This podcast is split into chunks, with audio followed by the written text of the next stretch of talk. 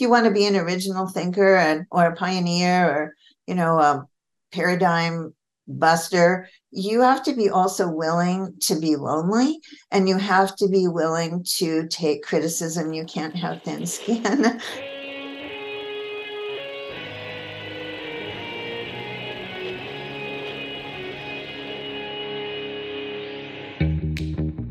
Welcome to Back to the Future podcast. My name is Victor Sadia, and I talk with brilliant minds and hearts of people who want to uproot and transform the current health and wellness paradigm.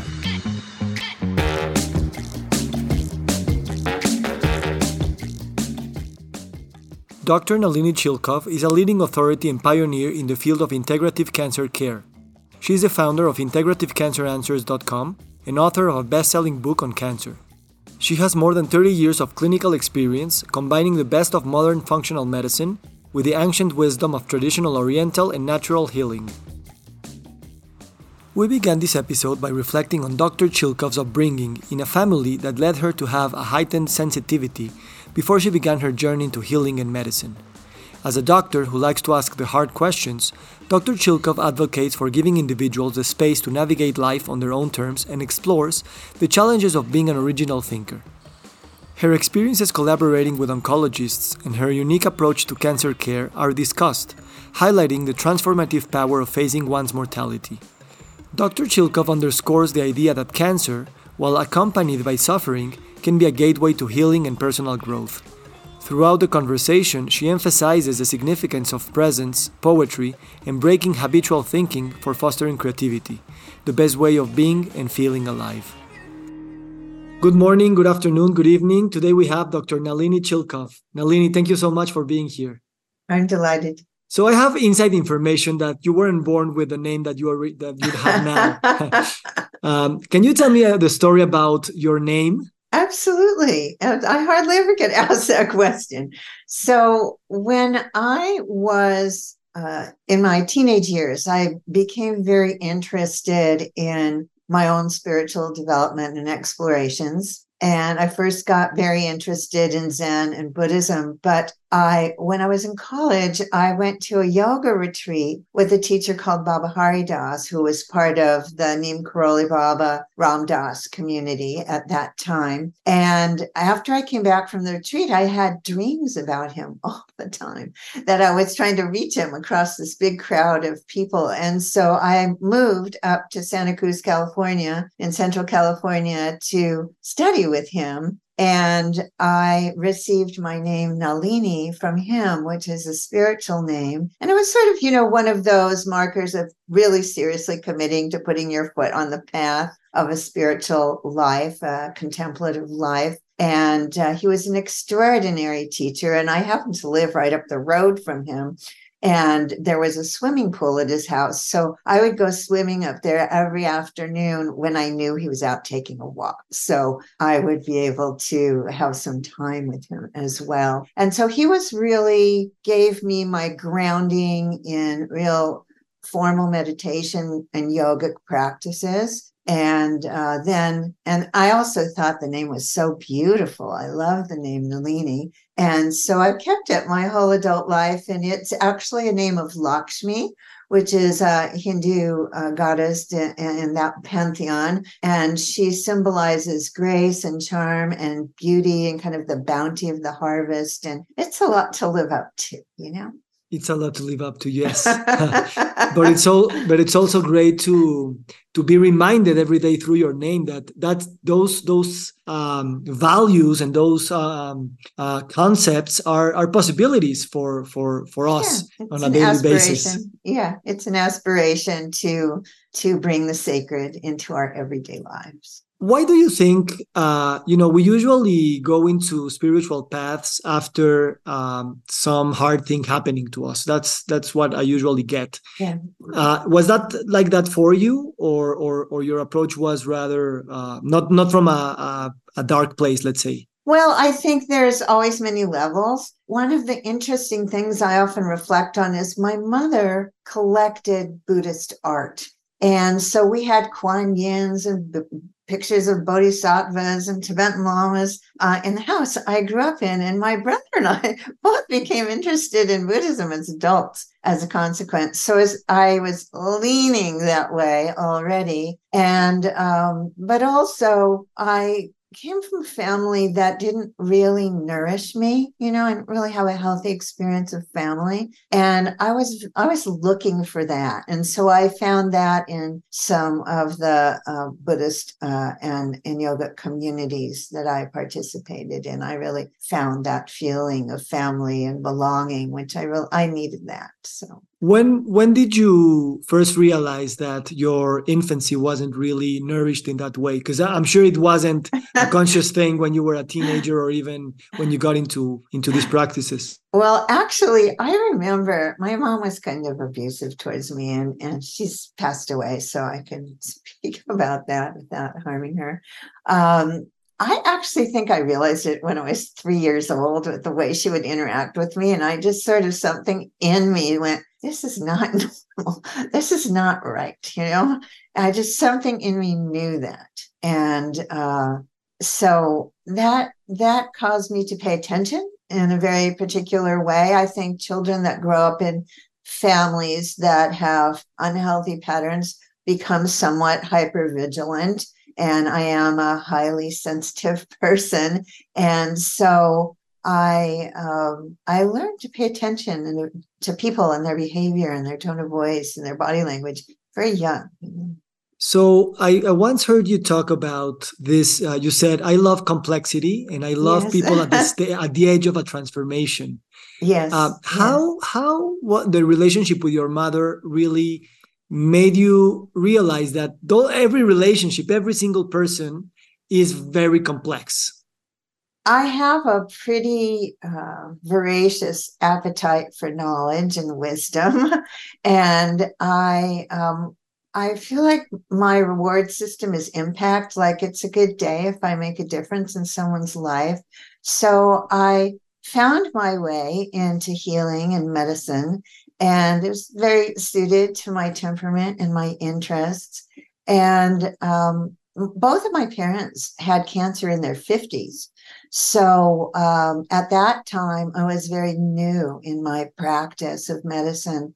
And um, so I really saw how this very complex syndrome was just treated in such a reductionist fashion. And therefore, outcomes are poor and people suffer a lot. And don't have a sense of agency. And that sort of just started to get my attention. And my parents weren't interested in my point of view at all. Like, I brought my mom some books that I had bought for a friend of mine who was also suffering from cancer. And I brought them and I showed them to her, and they were just about health and diet and adding that piece. And she threw them at me. and so I put them in the closet and I came back and I got them to give them to somebody else. And she went, Where are those books? I was reading them, you know. So that, um, but both of my parents having cancer at that age really got my attention. So I started to be interested.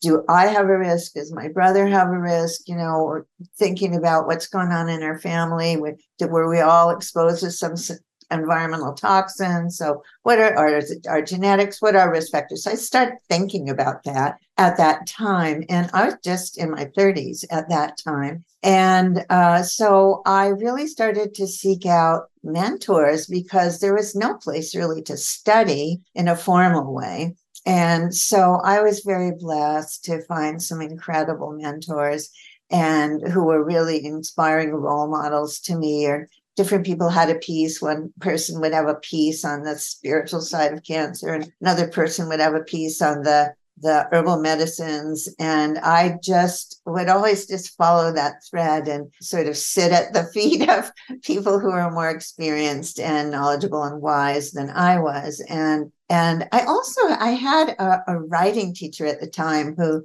was like one of my spiritual mothers. And she asked me this question when I was a new doctor. She said, what do you know about healing that has nothing to do with your training? And I thought, oh my God, that's such a good question. So at that time, I took off my white lab coat, never put it back on again because I felt it created a separation between me and my patients. But I also, from that question, I started to bring everything in my life into the room with my patient. So there was no separation. And so if the best medicine for that person was a fairy tale, and a teaching story, then that was the medicine they needed. If the best medicine for them was just for me to listen open heartedly and completely and fully, then that was the medicine. And sometimes I thought that my acupuncture needles or my herbs were just kind of props and that the real healing was going on in this other dynamic. So it really freed me up. I was a dancer, I was a mountain climber, I was a yoginian. So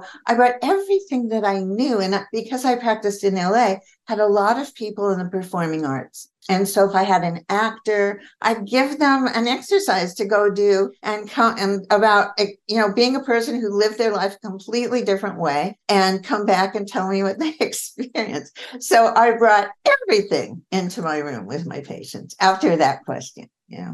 So today that would that would make more sense than 40 years ago.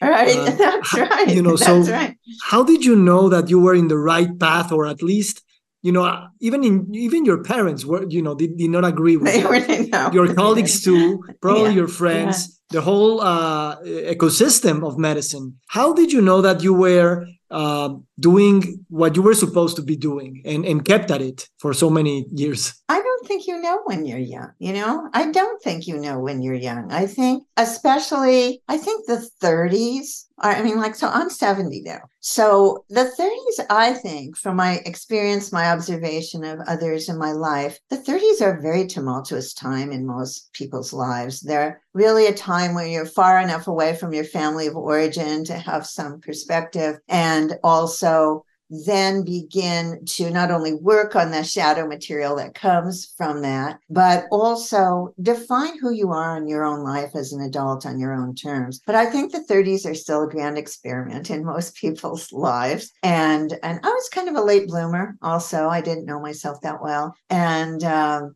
I think that we have to give a lot of space for the great experiment of life to people, for people to find out what's congruent for them. So I grew up in California culture in in, in the 60s and 70s and there the whole culture was oriented towards finding out what's true for you. And what what are your illusions and what's true? And i had although my family was emotionally not very healthy they were incredibly generous and supportive and open-minded for both myself and my brother to be ourselves. And we're both pretty unusual people. And so um, i somehow i think from at a very young age where I figured out I could know my truth, that I I just kept following that like where does it feel congruent? And and i very much sensate body oriented. So i get a feeling in my body when i am in in alignment with myself and my path. And i just learned to trust that and pay attention to it. And because of my family's support i was free to do that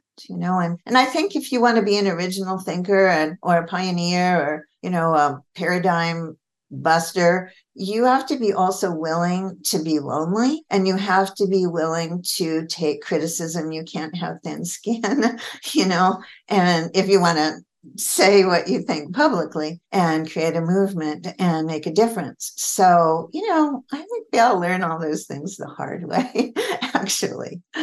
Yeah and and I, I guess that you know you were you were being in a sense rebellious you were uh, busting the paradigm in a sense but you were doing it in a very vulnerable uh, and very charged area of medicine which is oncology. Well but i i always had my own clinic. I was never part of an institution so uh, and that's because i just don't have the personality to to conform. So i couldn't you know so i always did my own thing in my own space. So nobody was telling me how much time i could spend with my patients or you know what i had to say to them or how i had to treat them. So and and as i developed more collaborative relationships with oncologists, I found that they appreciated that I was not in their institution because by referring outside of their oncology group, they could give their patient things that never would have been improved if I'd been in their group, you know? And so uh, it turned out to be a good thing for the patient and for the doctors who want to refer to me so that they didn't have to defend defend their point of view to their medical group or their medical institution yeah that's something that uh, you know talking about busting paradigms you know institutions are probably like institutions will fight to preserve the status quo because that's the only way they know how to right. uh, interact with it that's and right. and it's interesting how um, uh, being rebellious of your own institution is part of this uh, expansion of possibilities well also i think that a lot of it has to do with risk tolerance because i have very high risk tolerance and some people don't right? So people who don't want to make any waves they you know they don't want to break the rules they don't want anybody to confront them that's a low risk tolerance person. They're not terribly innovative and creative because they want to belong. And i i really I sort of didn't care that much what people's opinions of me were. So I I would be outspoken, you know, and and uh, I certainly have learned to be a much more diplomatic person as I've gotten older.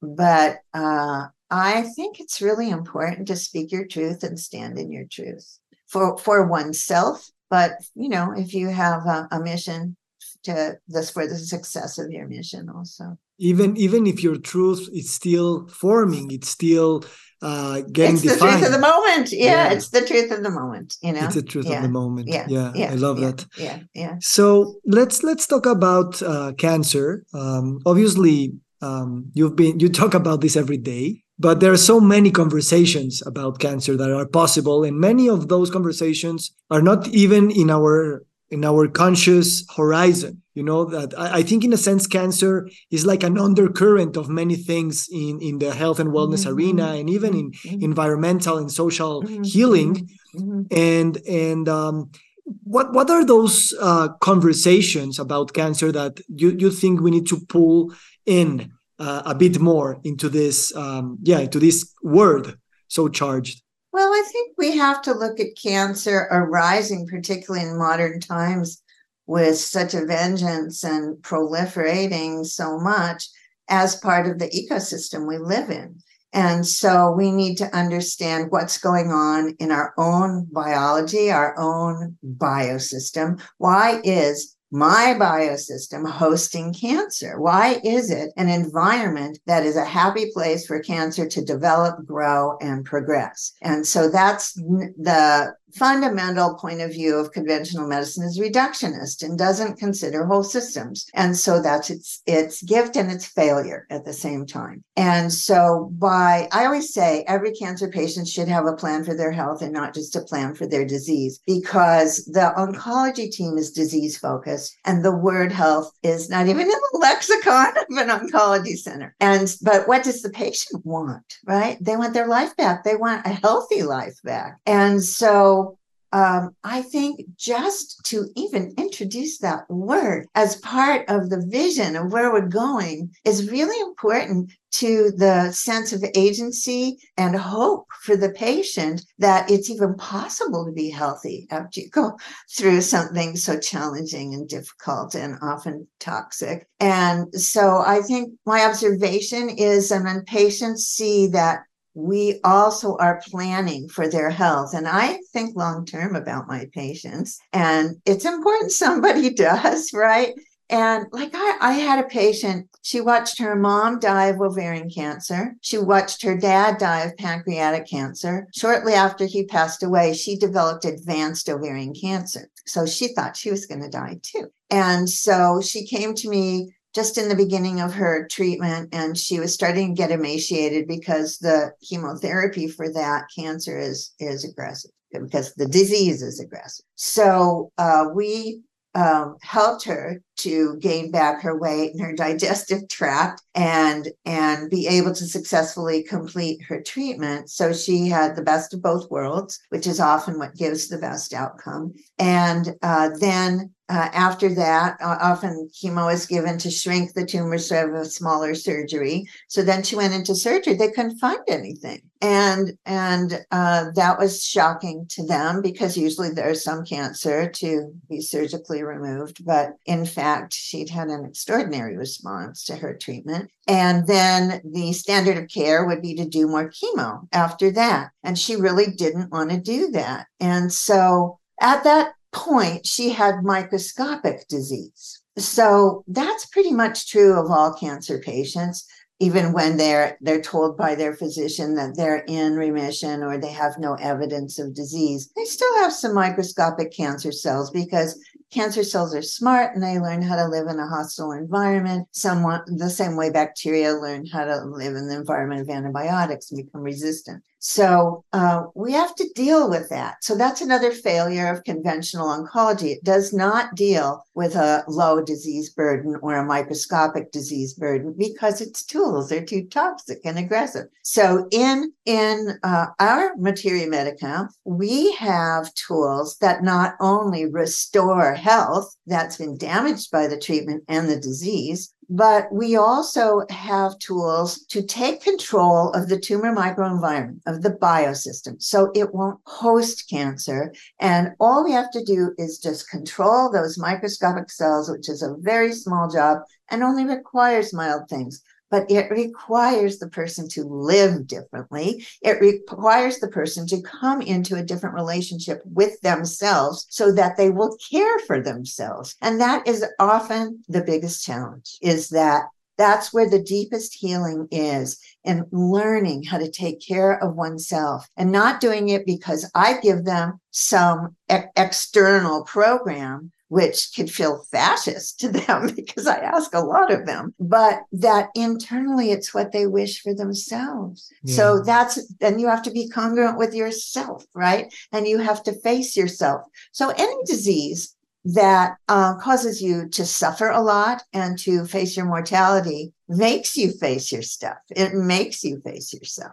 Yeah. And I love this idea of the long term horizon because, you know, I'm, I'm thinking now about even you know if a personal relationship is is going through a difficult period or a yeah, business relationship right? you only think short term that this is going to die then probably it is going to die in that sense. And you know the, the state of the world now is so um, uh, confusing and so you know so difficult to describe even. Uh, but still the the horizon is is probably very short term and and and I think that looking beyond uh, you know a, an electoral or a, just just a regular time horizon of, of short term could be very uh, it's very needed for for our, our planet and our society to heal. Well, think about when you commit to a relationship, another person with love as the ground, and you only wish for their well being, and they only wish for yours. And what if we can't that what if the person who has cancer is in that relationship to themselves right? Because only those kind of relationships make it through really hard times right? you know you intend to work it out with that person right? You intend to do your work to work it out with that person. But that's what it takes. It's hard. It's hard. Yeah and you know, I think we don't have enough stories uh, that when we hear about any disease, in this case cancer, but many others in the biological realm or even the socio environmental uh, realm, stories where uh, these crises, this suffering, these uh, call to actions really get us to a better place. And we are uh, grateful that it happened, but we don't have enough of those. Well, that's the hero's journey or the heroine's journey, though. You know, you have to face your demons, face your battles, face your obstacles. That's the only way to get to the Holy Grail. And so uh, that's true. And that all spiritual traditions understand that you have to be dismembered in order to awaken. And so you have to break the patterns that don't serve you. And cancer really puts that in your face. You know, if you're doing something in your lifestyle or your relationships or your relationship to self that really does not serve you getting to help, it's in your face It's in your face. You know, you know what? I am I'm thinking about this this dismembering. Um, and and it's it's interesting to know that you you can't tell the story what will happen afterwards. It's just it's just uncertainty and it, it's like when you are grieving like you cannot domesticate grief that's something that it will grip you and it can kill you yes mm-hmm. but but still you have in a way to choose to go to that pain dismember yourself and then and then really even lose hope of being remembered well, a lot of people want the self they knew back or the life they knew back and have to grieve the loss of their person and their body as they knew it. And there is grief and loss in going through uh, disfigurement of your body, maybe the loss of a body part, and going through tremendous suffering where your body changes, you lose all your hair, where you can't digest your food anymore, you can't sleep. You know, I mean, uh, you, people don't recognize themselves, and and so it is a perfect gateway of transformation. And so cancer is, you know, it's archetypal kind of journey Cancer is an opportunity, a gateway in a person's life for healing and transformation. That doesn't mean there's no suffering. it doesn't mean that. You know, a- anyone who has faced their own shadow has to have some place inside that says it's worth suffering to get through this and healing this. And so you don't, you know, when you get cancer, you're not choosing that, but after you're diagnosed, you can say, This is going to be a transformational journey for me. This is going to be a healing journey for me. And some people do that, and some people don't. And so uh, I am interested in working with people that take that orientation and also, you have to be really all in. You know, you can't be 99% in. If you want to be outside the bell curve, if you want to be outside the statistical expectations, then you have to be the exceptional patient. And so part of that is characterologic. Some people are all in in their lives, you know, or in other parts of their lives. So they know how to do that. And some people just are halfway in in every part of their life. And if you're halfway in in cancer, you're not going to get the exceptional outcomes. You're not. Yeah. I hear your words and I'm thinking about a specific individual with cancer, but I'm also mm-hmm. thinking about the state of our society today that we really need to go to a place where we don't know how to be uh, in terms of, of healing. Um, and I think that's something that it's it it's it, it escapes uh, in a sense because we we when, when the hero returns and gives us their story, it, it seems that it all made sense uh, in retrospect. But when he was yeah, living through that, it was right. chaos. That's right. Yeah, yeah, yeah. So how do you get to wisdom and insight? that's the question, right? It's a very long process, right? It's a very long process. But I will say, and it sounds paradoxical, but many cancer patients with whom I work will often say, Number one, I've never been so healthy in my life after they learn how to cause and sustain health. And also, they say cancer was the best thing that ever happened to me because of that transformational yeah, and in that sense, when when our hearts, in a sense, are shattered because we receive the news of of this disease or or you know whatever that right, re- right. or something that we lost, uh, actually is, is not even the diagnosis, but the the felt knowledge that yourself will be will be, will change forever. And you know sometimes we do need an instruction manual um,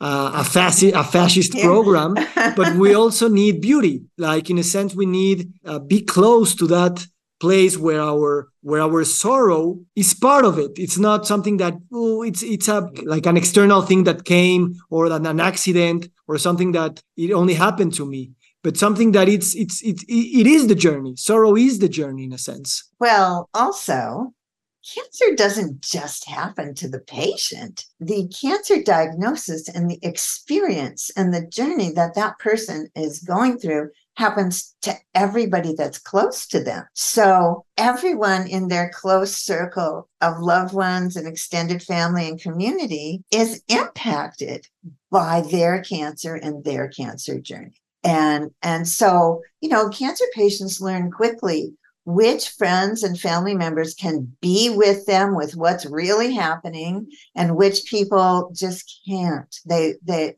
people who love them but they cannot be in that reality with them because of their own stuff and it becomes very clear who those people are as well. Yeah. You remember when uh, we were sitting uh, side by side uh, last month? We were hearing one of the talks uh, of a pay, of a of a person who had uh, a cancer experience, and when her mm-hmm. conference ended, I I just uh, started crying, really sobbing. Yes, you were by yes, my side. Yes, yes. And you asked yes. me, you know, what, why or what, and I said, you know, mm-hmm. her story, I I was part of it, and she changed my mm-hmm. whole life because yes yes. through her i was I, I became one of the person who had the possibility of being with a cancer patient mm-hmm. uh, with with the entirety of themselves yes. because i was ready to be as you said at the beginning my entire self is in this room yes and i think that's one of the you know greatest gift i have received mm-hmm. which required my own courage uh, mm-hmm. to confront something that I didn't have any answers to, but but still I, I could be there just as a person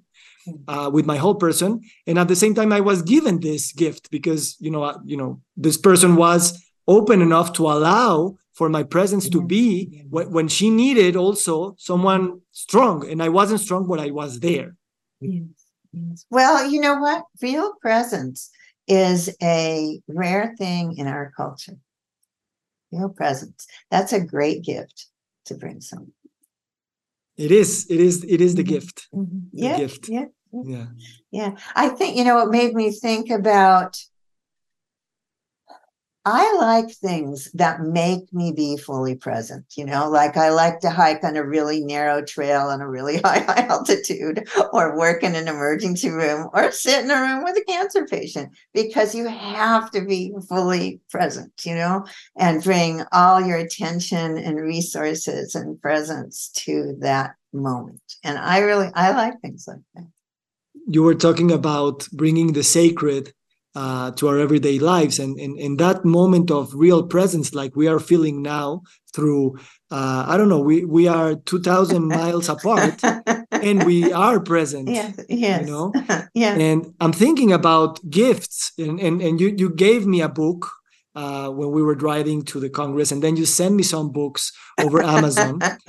And i said you know i love I, I don't like receiving a lot of gifts but but books i, lo- I love to receive and in a sense when you give a book you're giving in a sense uh, the presence uh, of the author the presence of the mm-hmm. words and the presence of the person who's giving you the gift and i think it's it's so nice to to also have ways of showing that presence even if we are not present uh, you know physically mm-hmm. Mm-hmm. yes. what do you like to receive as presents you know my way of feeling most loved is to spend time with people. I like to be with people. You know, I grew up with a lot of stuff, you know, and so I don't have any confusion about, I know things are not love. I know that. But what I always longed for as a child and what makes me feel the most love is when someone spends time with me. Yeah, that's, I that's think that's my you know, it's my main thing. And at, at, my stage of life, I don't need any more stuff. I have everything I need in terms of stuff. So uh, I really treasure. I think when you give someone your time and your attention, that's a very precious thing. Yeah, invaluable in a sense. Yeah. Yeah. So let's talk about uh, poetry. okay. we're always we're always talking about poetry. We're, we're, always being trying to be a poem in a sense. Probably not being poets, but poems. Um, what does poetry mean to you? And I know in January you'll be going to a retreat with one great yeah, poet, David yeah, Whyte. Yeah, uh, yeah. What what what's what's poetry for you, and, and how can you describe your relationship with it throughout the years? Well, I'm going to answer your question, but I'm also going to tell you that I prescribe poetry to my patients, and I'm going to tell you what I prescribe to them. So I like poetry because it takes you out of your linear mind. And for those of us who are overeducated, we need an escape route to get out of our linear mind. So I like it because of that. Uh, I like it because it causes you to get down to the pith and the essence of something. And uh, I like it because I really feel poetry is meant to be spoken and heard. And so then it's embodied also. It's embodied and it has a breath and a rhythm and a sound to it. And um, I like all those things about it. But there is a practice in Zen monasteries with the haiku form, which is a very strict form. And I actually like that form a lot as well because it governs the number of syllables and lines. And it's only a three line poem. And so it forces you what is it you want to say? What is it you want to say? And um, in, in traditional haiku, you have to put a nature metaphor in. And I think nature's been my greatest teacher. So um, I like that about the haiku form. Uh, but I also like I like the rules of it because I'm very much into the path of freedom through discipline. And so there's something liberating about mastering that form. When you write enough poems, you get a few good ones, right? So, you know, I just I'll just write furiously and then a few will, will be good. But there's this practice in Zen monasteries where at the end of the day, you reflect on your day and you write a poem that captures the essence of your day. So, for my patients who are plagued by overthinking or too many emotions arising, too many thoughts arising, who have sleep problems, who are anxious and worriers and don't know how to disengage. I often give them this practice to do. And I tell them the poems don't even have to be good. You, you know, you just, it's the process I want you to engage in and get a little book and write them and and you don't have to read them or show them to anybody i said but at the end of the year you might have a few really great poems you know and so uh, it's a a process that takes you out of ordinary mind you know I love how you talk about poetry. Um, and and these. So these you are, an- answer that question. You answer the question you just asked me. Thank you. Yes. Um, so basically, when you say poetry is like an embodied thing, um, I just decided to to publish my third book, collecting a few essays I've written over the last four years, which I I am reading out loud every time I publish it. and and the title of the book will be Letters of Flesh, letras de carne Mm-hmm, um, mm-hmm. Because, in a sense, they go out of being flesh, they go into the wind, into the orality, but then they embody the flesh even more. Um, and, and and and for example, in these conversations on the, of the podcast, I'm gravitating more and more not towards people who are very mental and have a lot of um, intellectual, I meant, um, a lot of information, a lot of knowledge, and a lot of you know complex thinking, but but but also this embodied felt experience of mm-hmm. what it means to to be engaged with that information mm-hmm. and and what does that mean and, and how does that feel uh, in a process of, of embodied experience and it's beautiful you know because even even healing modalities uh, are are evolving toward that like trauma modalities to heal from trauma they're they're post verbal they're, they're, they're from the body. They are singing and, and hugging and wailing and, and, and many others. And I think that's so powerful as a possibility because in my life, I've been always been very intellectual. And this poetry of the flesh, it feels so right. It feels, yeah. Well, and the embodiment of you reading your own work, it, that can take you out of your head and your intellect also. And and why do you like this um, these retreats to to write? And how how a, a, a writing retreat can be uh, parallel to a healing retreat where we are seeing a lot of retreats to to heal and and to work on on on trauma and all those things. How how are they very similar or not? Well i got i got interested and involved in meditation very young as a teenager in high school. And therefore i was introduced to this idea of going on retreats and and um, in the most strict retreats you really turn away completely from the world. And that is what allows you to get out of your habitual patterns. And so I think often it's just the away factor that you know allows you to step out of your habitual but there that's where there's liberation is when you are freed of your habitual perceptions and cognitions and ways of being that's where there is some liberation from the small self and where there's a little room for something else. And and it takes a lot of practice you know it does. And so i i've done lots and lots of meditation retreats and uh, and I really like them because I'm a busy person, and so it gives me again it gives me structure. I'm a person who likes structure. Some people just hate it, but I really feel that it serves me well, and um, I don't like like really heavy, strict, you know, if your leg hurts, you should be able to move your leg if you're sitting in meditation. But, you know, some traditions don't allow that. So, um, but I have a history of going on retreat, and whether that's for my own internal work or for creative, I used to go to a lot of dance retreats, and or you know, I'd consider my mountain climbing expeditions retreats from my or everyday ordinary life. There's something about stepping outside of your ordinary habitual way of being, and you know, His Holiness Dalai Lama says the whole point of practice is stop being habitual. So, you know, that you to break that and so uh, I think that's at the core of your of your of the question. Yes, yes, and and I do believe that we should also prescribe more retreats mm-hmm. to pa- to mm-hmm. patients in general, just because we are allowing exactly that, which uh, is so involved with their identity on the autopilot that we all live in.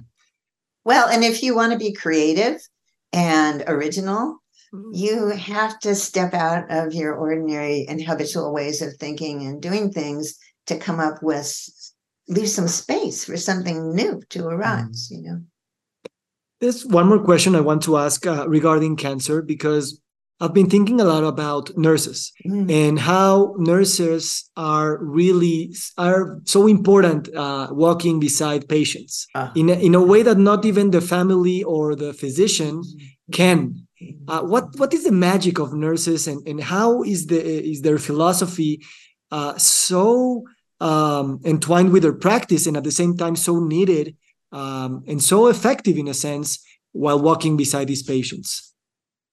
I think that oncology nurses are the most awesome human beings. Oncology nurses, hospice nurses.